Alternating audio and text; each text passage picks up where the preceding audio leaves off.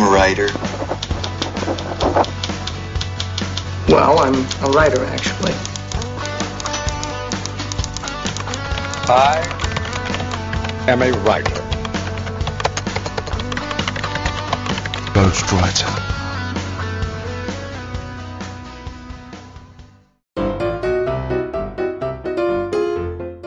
Saudações literárias, queridos ouvintes. Eu sou o Ricardo Erdi e esse é o podcast Ghostwriter. Pera aí, pera aí, pera aí. O que, é que houve? Opa, opa, tem que avisar o pessoal que hoje tem uma coisa muito diferente. Ah, é verdade, eu já estava começando aqui automaticamente. Mas você tem razão. O que, é que tem de diferente dessa vez aí, Modena? Ah, os programas agora que a gente vai ter não serão programas normais de literatura tradicional que nós estamos fazendo. Serão programas voltados especificamente para HQs. Isso aí. Sempre pediram pra gente para comentar alguma história em quadrinhos, uma graphic novels. Apesar do podcast ser de literatura, o que na minha opinião abrange também HQ, graphic novels, a gente nunca tinha feito um episódio sobre isso. Então a gente decidiu agora entrar chutando a porta, derrubando tudo pela frente e fazer logo um programa, ser o, o programa completo do assunto, né? Isso, nós convidamos vários dos nossos conhecidos, amigos, gente da área, pessoas que adoram HQs. Para não ficar um programa gigantesco, o que, que a gente fez? Dividimos em vários módulos, né? Em cada programa nós teremos um ou dois participantes. Eles dirão seus, suas preferências. Como se fosse um programa de listas, né, Moda? Sim, como se fosse um programa de listas. E, e bom, e para todos os nossos ouvintes, nós não teremos leitura de e-mails nesses programas é, a gente vai fazer, para ficar bem claro pro pessoal, cada convidado é como se fosse um programa diferente, como se fosse um episódio diferente. Isso. Questões práticas, todos os episódios vão ser o número 71. Todos os episódios serão o número 71, então vai ter o 71 primeira parte, 71 segunda parte, 72, 71 terceira parte e por aí vai. Sim, e todos esses 71 serão programas de listas das melhores HQs que os nossos convidados sugerem. Isso aí, serão programas, obviamente, vão ficar um pouco mais curtos, né? Porque como são convidados que estão falando ali so, sozinhos, né? Teoricamente, ou no máximo com dois, os programas vão ficar um pouco mais curtos do que um episódio completo. Então vai ficar mais fácil o download, né? Vai ficar mais fácil de ouvir. É uma experiência que a gente achou que valia a pena tentar fazer dessa maneira, um pouco diferente. E, dependendo do que vocês acharem, a gente espera a feedback de vocês aí nos próximos programas. A gente lê os e-mails que vocês mandarem pra gente. Isso, né? Nossos endereços continuam os mesmos, né? Programa gw@gmail.com. Nosso Facebook é o Programa GW, né? E o Twitter, né? Temos nosso Twitter também, que eu sempre esqueço, que é arroba Programa GW. Arroba Programa GW, estamos lá no Twitter também. Bom, e no programa de hoje, o convidado é. Dessa vez a gente trouxe também um velho conhecido de vocês, o nosso querido César Silva. Também dispensa comentários, o conhecimento dele é incalculável infinito nesse assunto.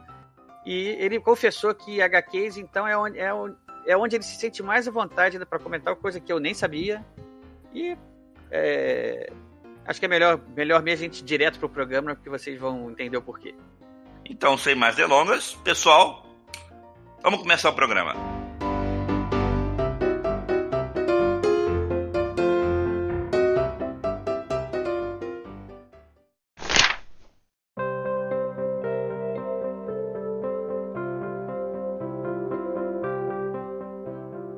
Saudações literárias, queridos ouvintes! Estamos aqui de novo com mais um módulo do nosso programa especial de HQs, as séries de HQs do Ghostwriter. E o convidado da vez já é um velho conhecido de vocês, já veio aqui participar várias vezes, é o nosso querido César Silva. César, seja bem-vindo mais uma vez. É um prazer estar de volta ao Ghostwriters. Agora a gente vai falar sobre um assunto que é bem mais divertido, né? Que, Diversão. Que, que é, é, apesar que literatura de, de, fantasia também é, mas é, quadrinhos é o, o que faz a minha cabeça mesmo.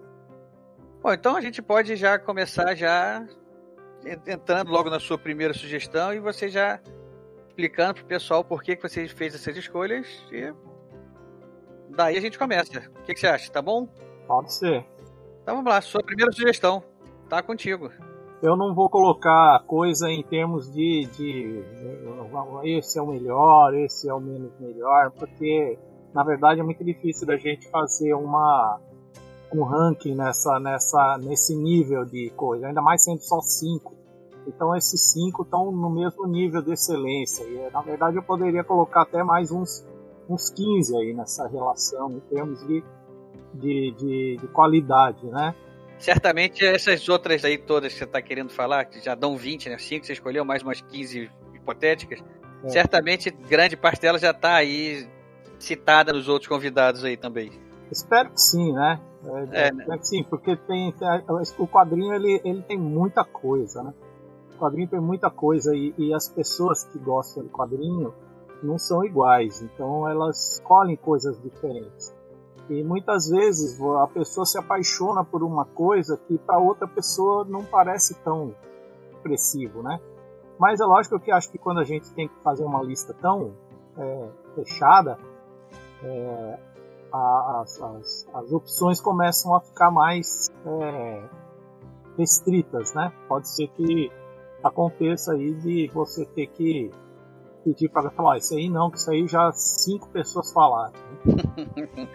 Então, Mas nossa é... conferência aqui dos bastidores aqui inicial já mostrou que você fez boas escolhas aí que estão exclusivas. É, a diferença talvez que eu tenha da maior parte dos, dos pessoas que você entrevista é, é porque eu sou muito, talvez sou, sou um dos mais velhos que você vai. Olha, você vai ficar surpreso porque eu não te falei quem são os outros convidados, mas a galera tá na tua faixa etária mesmo, não tem muita galera nova não. É, então eu tenho um, uma, e outra, eu sou um cara que é muito, eu sou muito variado nas, nos meus interesses em termos de quadrinho. Então tem muita coisa que eu li, que eu gosto e, e você vai ver que fica até meio estranho. Você fala, pô, mas eu pensei que você ia escolher só coisa de ficção científica. Não é, né? Não é. Ah, Apesar de eu também gostar muito de ficção científica, o meu gosto em quadrinho é mais eclético do que o meu gosto em literatura. Né? Então é bem mais variado. Mas eu vou começar com uma ficção científica. Para mim, né, eu, eu falei que não ia fazer um, um, um ranking, mas assim, esse, esse tá é tão bom, é tão bom, tá tão acima é, da qualidade é, superior dos quadrinhos bons que é difícil eu dizer para você que, que ele esteja no mesmo nível dos outros. E que os outros também são excelentes, né? É, que é o, o, uma, uma série é, japonesa chamada Nausicaa do Vale dos Ventos. No Brasil, ela nunca foi publicada integralmente. Saiu, é, são sete volumes, saíram cinco no Brasil pela editora Conrad, quando a Conrad ainda estava publicando mais ou menos bem, né, antes de entrar naquela crise e, e, e interromper praticamente toda a atividade editorial, deixou várias coisas pela metade, né, que não foram terminadas, e uma delas, infelizmente, foi na Alzica, ficou faltando para eles publicarem dois volumes. Que é uma pena, porque a publicação deles estava num nível de qualidade muito bom do ponto de vista gráfico. Né, um álbum grande, é, com capas é, é, caprichadas, né, com dobras internas e tudo mais. Era um, realmente uma, uma edição muito luxuosa, muito, muito bonita.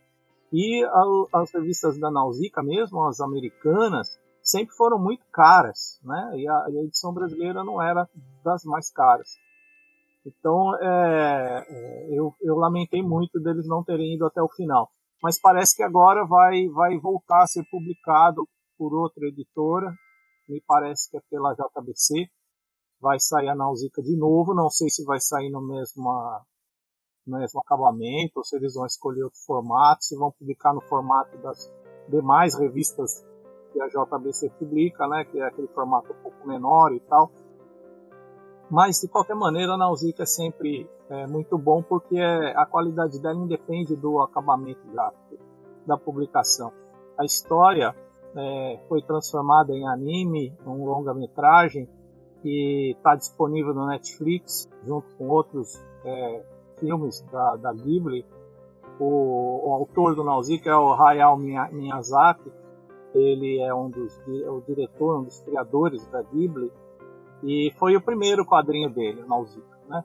E, e tá na Netflix com nome, com é uma série com que nome? Não, é um longa-metragem, né? É um longa-metragem. É um longa-metragem de animação chamado Nausicaa no Vale dos Ventos, também tem esse nome, é o mesmo nome. A história de um mundo que não é o nosso mundo, possivelmente, né? É, mas isso não é importante, se é o nosso mundo ou não. Um mundo onde houve um, um grande conflito, né?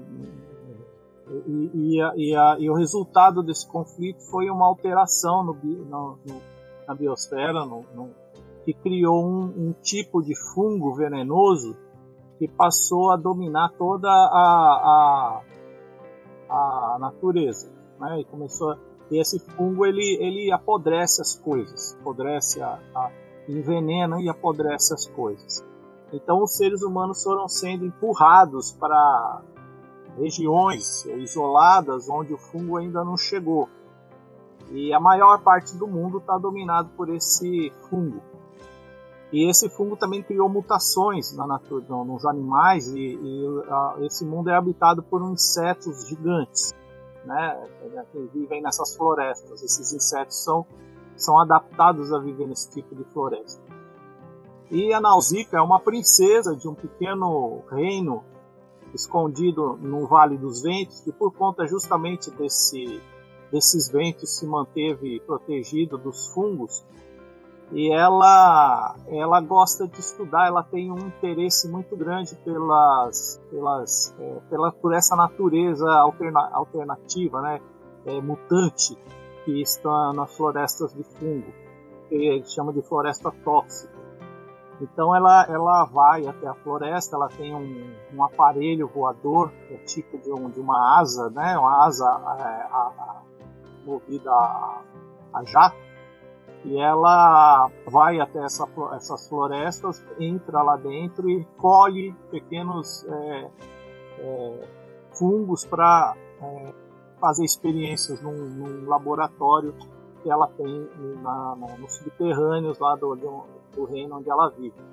E ela está entendendo, está descobrindo coisas a respeito dessa floresta tóxica que na verdade é, podem ser o, o segredo para a redenção desse mundo, do ponto de vista da, da natureza, né?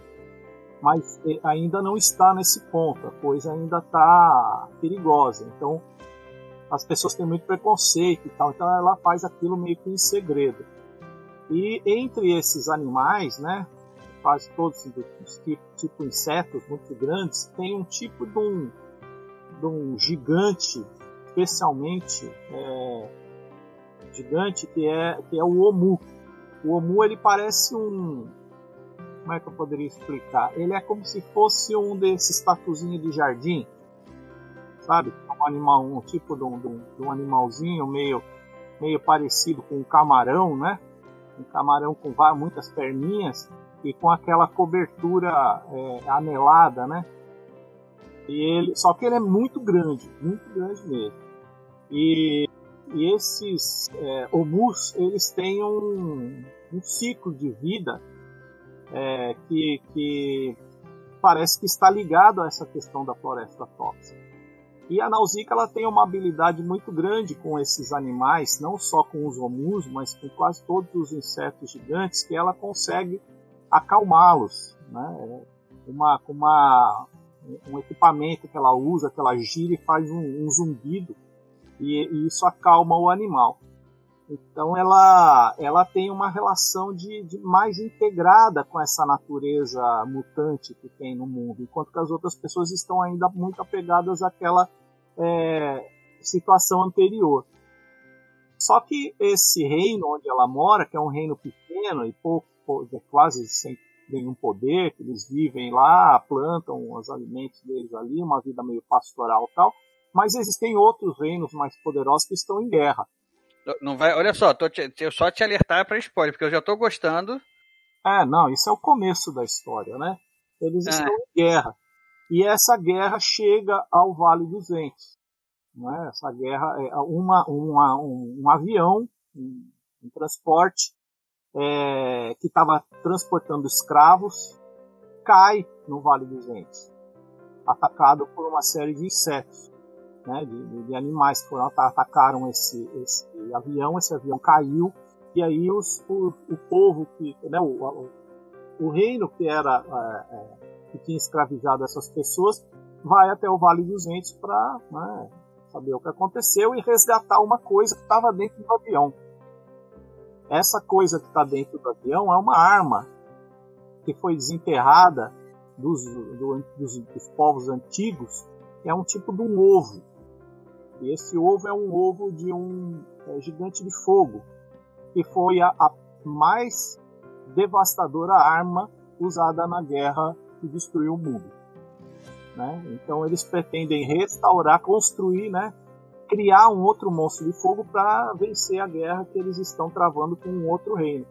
Então a Nausicaa vai se ver envolvida nessa, nessa disputa que, que pode levar à destruição não só do próprio Vale do Vento, mas de todo o, a vida, né, como, como eles a conhecem ali, né. Então a, o filme ele vai, ele é só praticamente só o primeiro volume da história, né. Ele, ele termina bem, é satisfatório, né, mas é, a história vai muito mais longe, né. É, praticamente é só o primeiro volume o filme. Não, o, o, Miyazaki nunca demonstrou interesse em filmar o restante da história. Eu acho que ele, ele ficou satisfeito com, com, com aquilo e os outros os filmes seguintes que ele fez não não não ele nunca mais voltou a Nausicaa. Depois ele fez outros filmes muito bons como a Princesa Mononoke é, ele fez o meu amigo Totoro fez a, a, a Lapiuta né, que é uma ilha voadora, e uma série de outros filmes aí, alguns que concorreram ao Oscar, se eu não me engano, teve um que ganhou, acho que foi o Castelo Animado, não tenho certeza, ou se foi o. o não, foi aquele da da, da, da, da, menina que os pais viram os porquinhos. Ah, eu, eu vi esse também, eu lembro acho desse. Foi esse, acho que foi esse que ganhou, ganhou o Oscar. Foi, foi esse que ganhou o Oscar, sim. É, ele tem, ele tem um monte de filmes importantes, de, todos em desenho animado, mas, assim, para mim o Nausicaa ele tá numa posição é, de, de, de, destaque dentro da produção do Miyazaki e foi a única história da Ghibli que é, foi adaptada, né, da história em quadrinho do, do Miyazaki, porque todas as outras histórias da Ghibli são originais, foram histórias originais feitas para animação mesmo. O único que tem uma versão em quadrinhos é o Nausicaa. Só que a Nausicaa não é uma versão do filme, é o filme que é uma versão do quadrinho. Na verdade, não, não, não é o único filme da, da, da, da Ghibli que, que é adaptado. Tem outras, tem outras histórias que são adaptadas, mas não dos quadrinhos. Quer dizer, que é adaptado dos quadrinhos, acho que é o único a Nausicaa. O, o, tem o, o, Castelo Animado, que é adaptado de um, de um romance, né, de fantasia, e tem o, o Terra Mar, que também é adaptado de um romance de fantasia. Então, não é, não são os, não é o, o, o Nausicaa não é o único que é adaptado. Mas acho que é o único que tem história em quadrinhos. Os outros todos não são. Eu vou manter a minha minha minha região, né, né? Vou manter a região de, de, de, análise no Japão e vou citar mais um. Mangá. Então já é a, sua, é a sua segunda indicação então da noite. Então vamos a ela. Então, então peraí, só antes de você passar para a segunda, só resumindo então. Então a primeira é a Nausicaa. Nausicaa do, do Vale dos Ventos. Nausicaa do Vale dos Ventos. Do Hayao Miyazaki. Hayao Miyazaki. Editor, você tem aí? Então, aqui no Brasil saiu pela Conrad. Mas pode ser que saia agora, eu ouvi falar que vai sair pela JBC. Então, beleza. Essa fica a primeira eh, indicação aí do César. E então vamos, aproveitando o embalo aí japonês, vamos para a segunda. É, a segunda também vou manter no Japão. Não que eu seja um, um fã empedernido de mangá, mas acontece que os, os, os japoneses sabem fazer quadrinho é, como poucos, né? Eles têm muita habilidade na narrativa, na construção de personagens e na construção de mundos. É, ainda por cima, né, para a gente ficar ainda com mais raiva, eles também são bons de fazer desenho animado. E eles fazem o pacote inteiro. Eles fazem a história em quadrinho, fazem a série animada, às vezes fazem. E tem feito, inclusive, filmes live action ultimamente. E ótimos filmes live action, de passagem. É, é, ainda fazem brinquedo, fazem videogame. Os caras são, sabe, é, eles são profissionais mesmo. Profissionais mesmo. Não trabalham. É, não, não, não, tem desculpa, sabe? Ah, isso é difícil de fazer. Não. Eles fazem tudo. Eles cercam a coisa de todos os lados, não deixam nada pro acaso e ainda fazem bem feito todas as coisas. Então você vai encontrar é, o quadrinho japonês forte no mundo inteiro por causa disso, porque eles têm uma capacidade é, de produção muito grande. Eles têm muito capricho, muita, é, muito talento, muita arte, né, em todo tudo que eles fazem. E é difícil a gente é, escolher o melhor, tirar coisas né, da relação, porque é, é, tem muita coisa boa, mas eu vou ficar só com esses dois para eu dar um pouco de variada também, não ficar só falando de coisa de japonês. Então esse segundo também eu acredito que muitos vão concordar comigo e alguns até talvez que não conheçam, não tenham nunca conhecido Nausicaa essa, certamente conhecem, que é o Akira do nome do autor, agora eu não tô lembrado. Esse é das antigas, né? É, o Akira ele ele é, o Nausicaa também é. Nausicaa não é, não é quadrinho, quadrinho recente não. O, o, o Nausicaa acho que é de 82. Que é mais ou menos a mesma época que é, que é do Akira. O, o Akira é do Katsuhiro Otomo. Um quadrinho que saiu no Brasil pela Globo Saiu a série toda, se eu não me engano. A Globo começou a publicar o, o Sandman e o Akira na época, né? Dois grandes quadrinhos. É, o Sandman acabou indo para outras editoras, foi terminado por outras editoras, passou por três, acho, editoras até chegar ao final da, da série. O Akira não, a Globo manteve e publicou até o fim deu uma parada um período e depois voltou com uma distribuição diferente, então muita gente ficou sem ver o final, né? Mas eles publicaram inteiro. É, também era interessante que eles naquela época ainda era possível você é, é, a editora reencadernar, né? E distribuir encadernados das, das edições encalhadas. Então muita gente comprou os encadernados, e, ficava bacana também encadernado.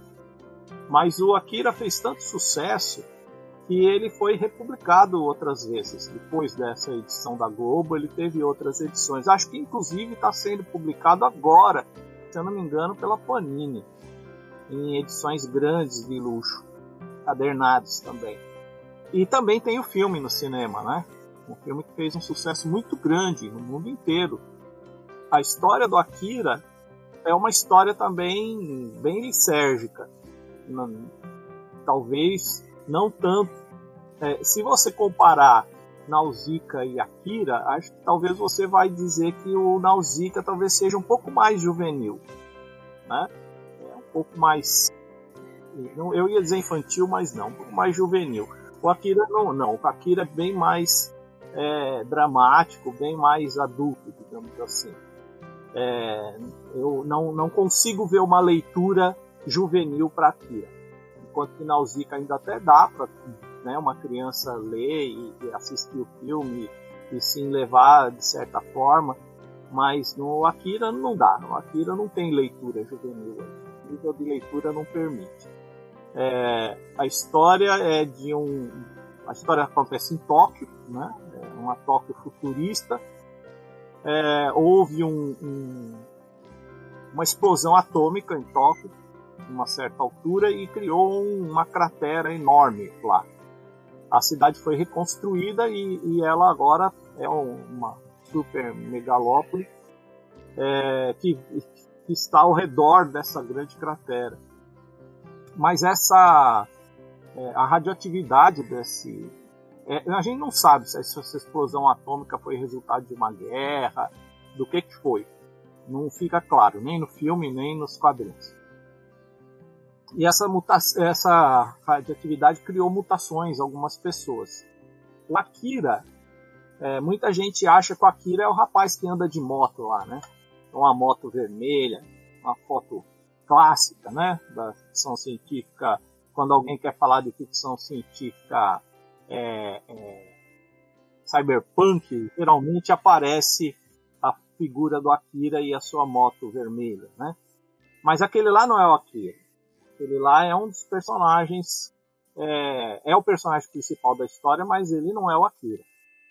O Akira, na verdade, é um mutante, que é um garoto que tem poderes, é, é, poderes tão fenomenais que ele foi é, é desmembrado e é mantido é, congelado num lugar lá pela, pela polícia é, secreta de, de, de Neo Tóquio, né? O nome da cidade não é mais Tóquio, é Neo Tóquio. Essa, esses cientistas, né, ligados a essa polícia secreta, eles fazem experiências com outros mutantes que têm poderes também, mas não tanto quanto o Akira, que é uma espécie de lenda, de mito, né? A, há uma gangue de motoqueiros, do qual o Tetsu, né, faz parte. O Tetsuo é um, é um dos motoqueiros que faz parte da gangue. E ele. Eles estão. Tem uma briga de, de gangues, de motoqueiros naquela cidade. Uma coisa assim meio Warriors, né? Selvagens da Noite. Aquele filme, né? Que, que, filme da década de 80. É antigo, né? Tem, tem, um, tem uma, uma certa, certa citação, né? Aí nessa, nesse, nessa briga de gangues.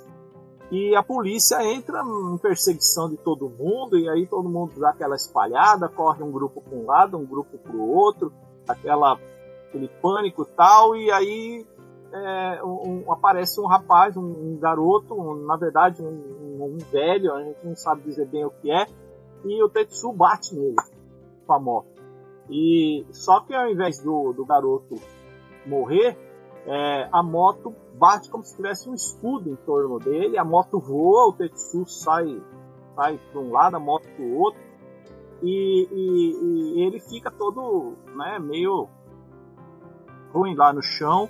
Quando o resto da galera chega lá para ver o que está acontecendo, pegam ele, aí vem a polícia, prende todo mundo, leva para delegacia. É assim que o filme, quem viu o filme sabe que o filme começa dessa forma. É, e, e, aí ele e, e, esse, e o começa a apresentar é, mutações também, por causa desse confronto que ele teve com aquela entidade, digamos, que apareceu na frente dele.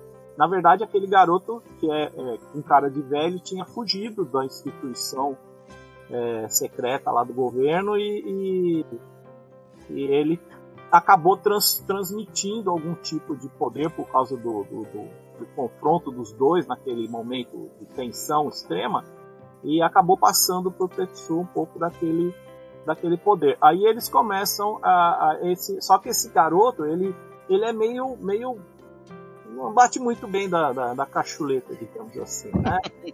Não é um cara muito muito equilibrado e é um pouco é, é assim tem um pouco de, de, de de complexo de inferioridade em relação aos outros, que a moto dele não é das melhores, ele também não é dos caras mais fortão, ele não tem uma posição muito grande no bando e tal.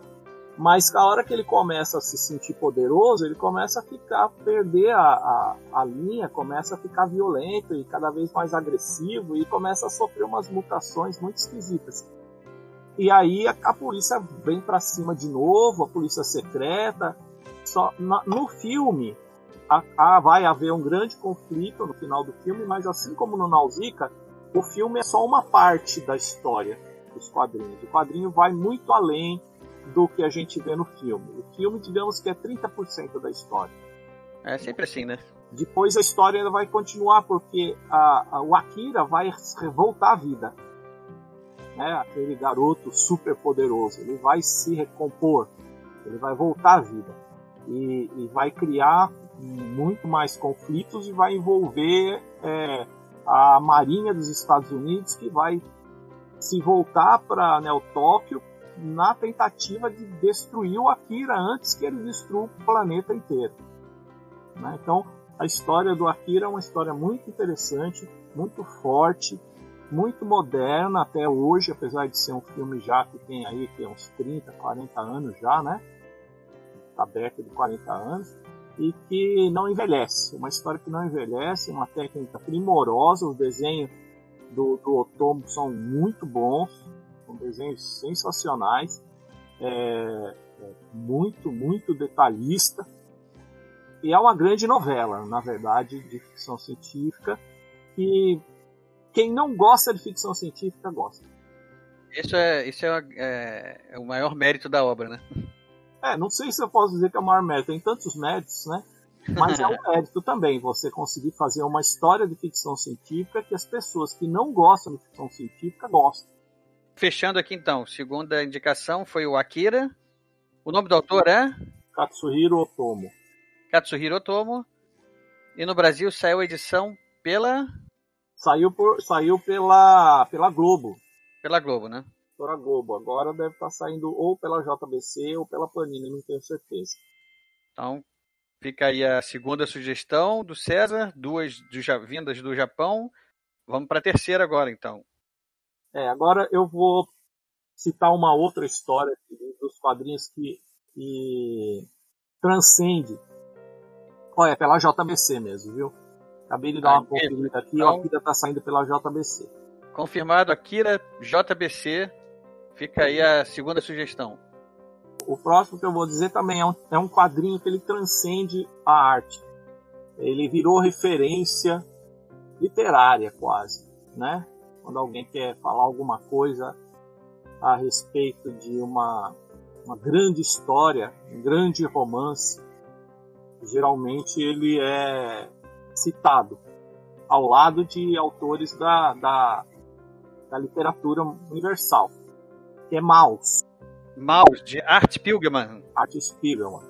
Esse livro foi comentado por um outro, por um outro convidado, mas comentado já quando a gente estava falando sobre as outras indicações dele, ele não chegou a citar como indicação. Indicar, é. é. porque ele, ele, também gostaria de ter feito isso, né, mas as escolhas eram cinco, só ele acabou falando de outras, mas depois na, na, no, no papo que se seguiu, acabou falando sobre o mouse. Mas agora o mouse é todo seu.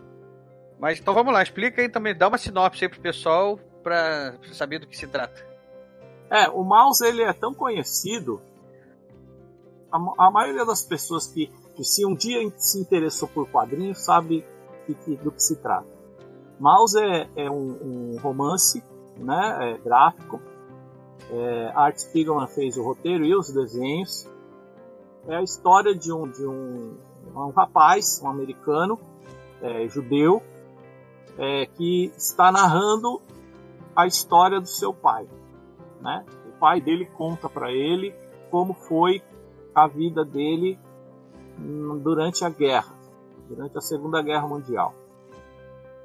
O pai dele vai contando essas histórias nas visitas que ele faz ao pai, e ele vai é, transpondo essa história para aquela narrativa, né? Então é um o pai contando para o filho e o filho contando para nós, né? Essa narrativa. E o pai dele ficou preso no campo de concentração, aquela coisa toda. Então é uma história sobre o Holocausto. Só que é, ele toma a seguinte liberdade: ele desenha os judeus então ele, ele põe um animal para cada para cada como é que a gente pode dizer para cada etnia para né? cada grupo ali envolvido cada grupo étnico. Então os judeus são ratos. Os nazistas alemães são gatos. Os americanos são cães. E assim por diante. Ele vai construindo a, a, a narrativa com esses bichinhos né? Não são pessoas na história. Mesmo quando é ele o pai e tal, eles ainda são animais. E, então é uma história sobre o Holocausto, sobre a, o drama de um sobrevivente do Holocausto. E as suas dificuldades, ainda que passado tantos anos, hoje, né, no momento da história, as dificuldades que esses sobreviventes do Holocausto trazem seus, os seus manias, os seus traumas, os seus tiques, as suas é, é, é, todas as suas dificuldades estão, estão retratadas ali de uma maneira muito intensa. Tem um, um, uma coisa, por exemplo, que a gente não. E a gente consegue sentir aquilo. Consegue, a, a, história consegue trazer, fazer com que a gente tenha empatia com esse, né, é, é, é, com esse sofrimento. Porque muitas vezes a gente vê a história do Holocausto de um ponto de distanciamento que você fica horrorizado, você fica com pena, mas você não, não sabe o que foi aquilo de verdade. É difícil se colocar no lugar, né? É, é, não dá, ninguém quer passar por essa experiência, então você você fala, nossa, que coisa horrível, e para por aí, porque você não consegue. Agora a história em quadrinho faz você entrar. Essa sacada de.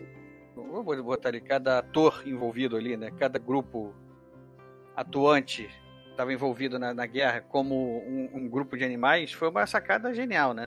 É, e, a, e a técnica que o Art Spiegelman encontra para fazer você é, se, se, ter essa, essa relação com o personagem é mostrar o personagem como ele é em todos os seus, em todos os seus defeitos, todas as suas dificuldades, todas as suas é, manias. Por exemplo, o pai do, do, do rapaz que está contando a história, ele mora sozinho numa casa, né, alugada. E, e assim, no período da guerra, era tão difícil viver, era tão difícil para aqueles sobreviventes judeus viverem, principalmente no, no, no gueto, ou mesmo enquanto estavam escondidos, né?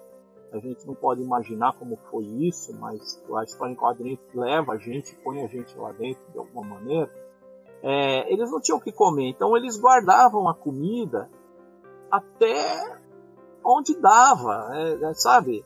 É, às vezes a comida estava apodrecendo, eles ainda estavam guardando, porque é, ele ia precisar comer aquilo em algum momento.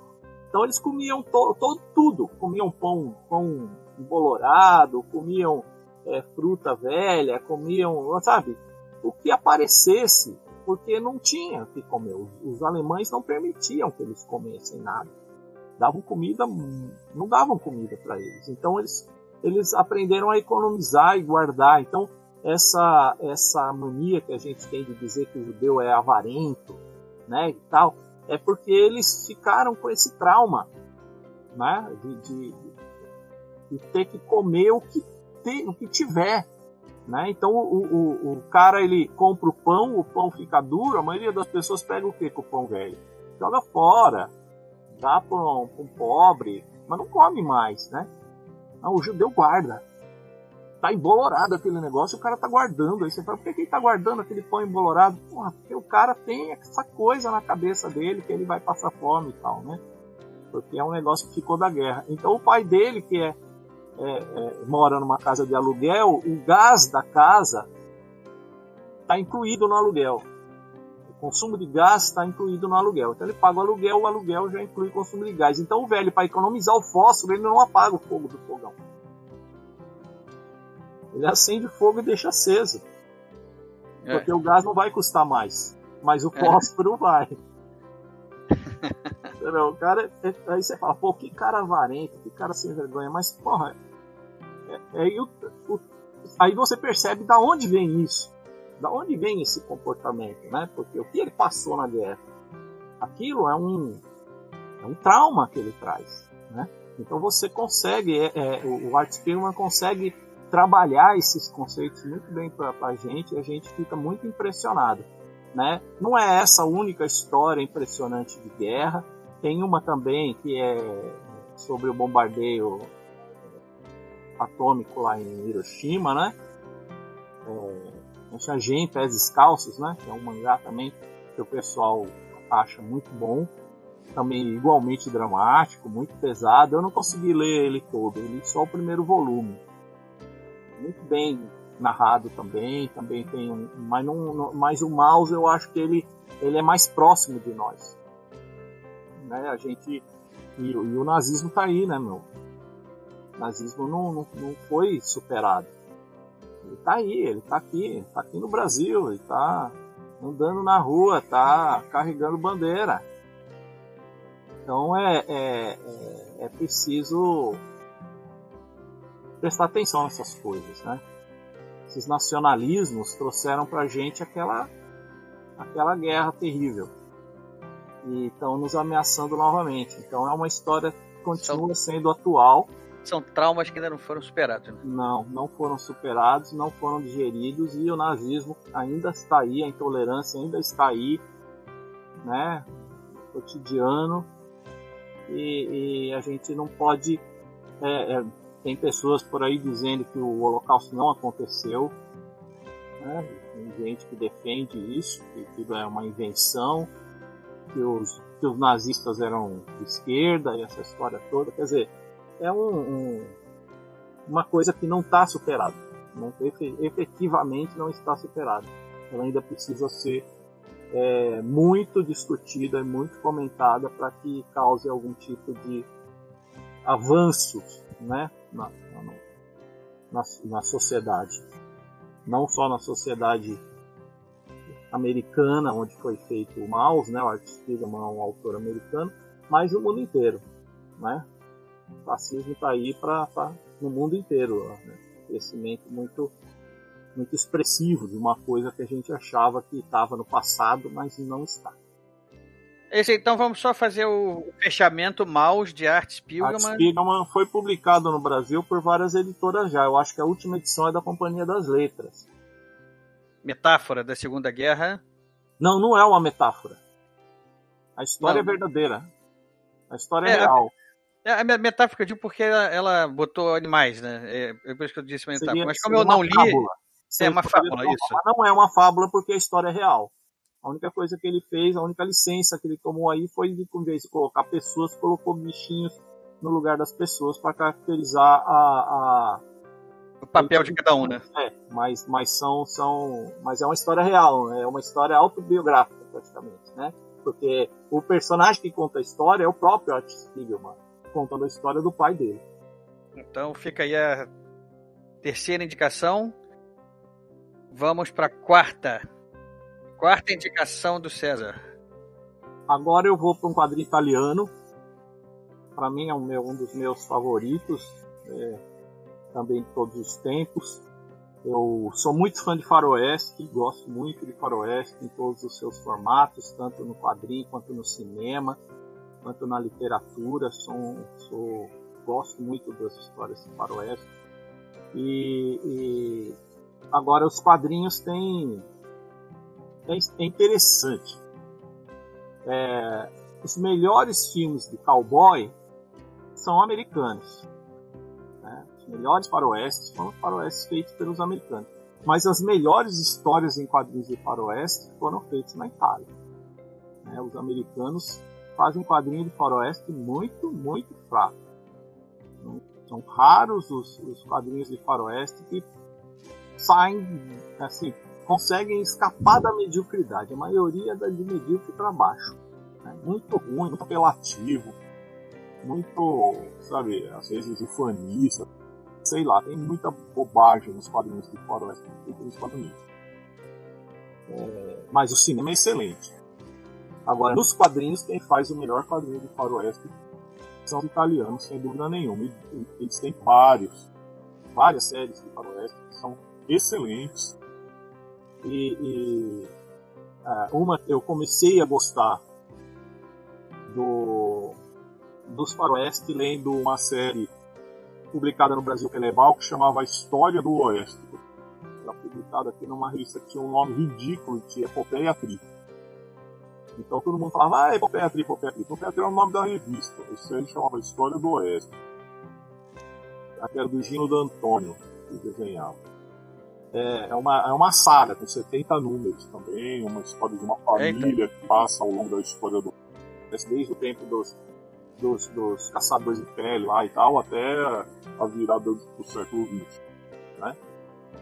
É muito boa essa, mas a que eu quero citar não é essa. Que eu quero citar é outra história da, da, da Sergio Bonelli Editore, né, que é a editora, talvez a editora mais importante da Itália em quadrinhos que é o Ken Parker. Ken Parker é uma, uma saga também, muito, muitos números, a característica do, da Bonelli é fazer esse tipo de material. Cada edição tem 100 páginas e a série tem 150 volumes, coisa assim. Então, são histórias longuíssimas, né? E o Ken Parker são episódios que tem, formam um novelão também. Tem uma sequência lógica, né? As histórias. Os autores é, são, são geralmente, né? O Giancarlo Berardi, Giancarlo Berardi faz os roteiros. Eu acho que ele fez a maior parte, se não todos os roteiros do Ken Parker. E, e o desenhista que deu forma ao personagem, que é o Lazo desenhou boa parte desses, desses episódios, mas teve muitos outros ilustradores que trabalharam com o Ken Parker. Né? Seria virtualmente impossível um desenhista só da conta de uma série. Acho que o Ken Parker tem mais ou menos, sei lá, 90 episódios, uma coisa assim. Foi publicado aqui no Brasil inicialmente pela editora é, VEC. Essa então foi a sua quarta dica. O nome é? Ken Parker. Ken Parker. E o autor? É, Giancarlo Berardi e Ivo Milazzo. Publicado no Brasil pela VEC e mais recentemente pela Fluke. Então, essa foi a quarta dica. Vamos então agora para a sua quinta e última sugestão da noite. Eu não posso deixar de citar de forma alguma. É difícil eu dizer qual é o nome da série, porque não tem nome a série. São os patos do Karl Barks né? A gente pode dizer, são os patos, os patos, né? A história de Patópolis, onde está lá o tio Patinhas, o Pato Donald, os sobrinhos, o Gastão, a Margarida e todos aqueles personagens que a gente aprendeu a, a amar nas revistas da Disney, né? O, o, é lógico que tem muitos autores que trabalharam com os personagens da, de Patópolis, né? com os patos da Disney. Karl Barks é um, foi um grande artista. É o ele que criou o Patinhas e a maioria dos personagens de Patópolis, ele só não criou o Pato Donald, né? E a, e a Margarida, porque os outros todos ele teve, ele foi colocando nas histórias, né? É, porque os, os, os sobrinhos, tem o tio Patinhas, tem o, o Gastão, tem a, a vovó Donalda, tem o Pardal, tem uma série de outros personagens que vivem ali em Patópolis, né? os irmãos Metralha e todo aquele é, a, a maga patológica, a Madame Mimi não, que a Madame Mimi já é um personagem da Espadera Lei. Então a, a, a, o Karl ele pegou toda essa galera, colocou num mesmo ambiente, no mesmo espaço geográfico que é Patópolis, é, criou o Tio Patinhas, que é o, o, pato mais rico do mundo, né? E, e, e, todas as histórias geralmente giram em torno da, do, do, Patinhas tentando ou ganhar mais dinheiro ou proteger o dinheiro que ele já tem. Né? Então a, a, as, as histórias elas se passam em muitos lugares do mundo. Né? Às vezes é no fundo do mar, às vezes é num país oriental é, estranho, às vezes é no, no, Velho Oeste, às vezes, é, sabe, eles viajam muito. As histórias elas acontecem em várias regiões, elas têm, é, se envolvem com questões é, é metafísicas, transcendentes, né? É, com personagens fantásticos, tem é, histórias absolutamente incríveis, como a história, por exemplo, da, da Nayade, que é um barco um barco que está afundado, um barco de rio que está afundado e o tio Patinhas é, resolve resgatar o barco, né, tirar ele do fundo do mar e usar ele para ganhar uma corrida. É, tem a história daquele resolve esconder a, a, fortuna dele no fundo do mar, jogar na, nas fossas marianas lá, porque aí o, o, ninguém poderia pegar o dinheiro dele. Só que lá no fundo do mar tem uma civilização de, de, de, meio pato, meio peixe lá, né? E, e, aí eles têm que ir lá pro fundo do mar para recuperar o dinheiro, porque o tio Patinhas também não tá se sentindo seguro com o dinheiro lá no fundo do mar. Então, quer dizer, as histórias são muito malucas. Tem aquela história do ovo quadrado, né, que, ele, que é, que é no, no, Peru, se eu não me engano, a história acontece no Peru, que eles encontram uma civilização de pessoas que vivem lá, é, é, que é a civilização quadrada, né? Então, é. os, os, os, sobrinhos estão mastigando um chiclete e a hora que eles fazem bolinha com chiclete, aquilo é tabu, né? A bola é um tabu né, nesse, nesse país. Então eles são condenados à morte, a não ser que eles consigam fazer é, bolinhas quadradas com chiclete, né? Então é, é, sensacional essa história também. Tem uma outra que eles vão pro, pro Oriente, onde tem uma, um país que os telhados das casas são todos feitos de ouro. Né? E o tio Patinhas fica alucinado com aqueles telhados de ouro e ele quer pegar aquele ouro todo para ele. Então, quer dizer, o Karl Barks era um gênio. Além de ele fazer histórias incríveis, coisas que é, ninguém mais conseguiu refazer igual, mesmo Dom Rosa, que é muito criativo e ele imita o estilo do Karl Barks em tudo, né? Na, no sombreado, no movimento, na, na, dinâmica da história. Ele é um seguidor do Karl, Karl Barks. É, ele é, ainda o Karl é ainda superior, porque o Karl ainda por cima tinha uma certa elegância, uma simplicidade de traço que nenhum outro autor que fez fatos tem. Tem ótimos autores na Itália, mas o estilo da Itália eu acho que ele é muito exagerado, muito muito over, assim, sabe? Muito exagerado, movimentos muito intensos, uma coisa fica até um pouco cansativo de ver aquilo, aquele, aquela intensidade de movimento o tempo todo. O Calbart já era bem mais comedido, muito mais elegante, traço fino, um traço é, é, preciso, né? E, e, e, expressivo, né? E ele estabeleceu todo o parâmetro para esse tipo de narrativa com as histórias dos patos, né? Então, para mim, o, o, o, tio Patinhas, os, os patos do, do Karl Barks, para mim é, é, é, um dos cinco melhores da, de todos os tempos, não há melhor dúvida. Então, César, para gente se despedir aí agora, uma perguntinha tradicional aí que eu sempre que eu me lembro eu faço. Que livro você está lendo atualmente aí nessa, nessa quarentena e nesse confinamento? Livro, livro mesmo? Livro, livro mesmo, é. é nessa quarentena eu, eu meio parei de ler livro, tô só lendo gibi praticamente, viu? É mesmo? Eu tava com uma, eu tava com a, a coleção do Mágico Vento meio encalhada aqui, querendo ler, né? É, é uma, é uma série também da Bonelli, italiana, de faroeste, mas é um faroeste meio sobrenatural, assim, né? Com xamã e tal, monstros do, sobrenaturais e tal.